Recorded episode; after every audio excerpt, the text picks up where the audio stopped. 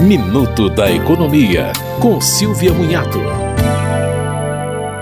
Para facilitar a reunião de informações sobre serviços, a plataforma gov.br tem perfis para quem é estudante, empreendedor, trabalhador e motorista. Agora foi criado o perfil aposentado. A ideia é agregar os dados para quem é aposentado ou está prestes a se aposentar. São oito fases no perfil, sendo que a primeira é preparando a documentação. Nessa fase estão os serviços de emissão de extrato de contribuição e certidão de tempo de contribuição. Na fase vida de aposentado, o cidadão pode acessar serviços como a alteração de forma de pagamento do benefício.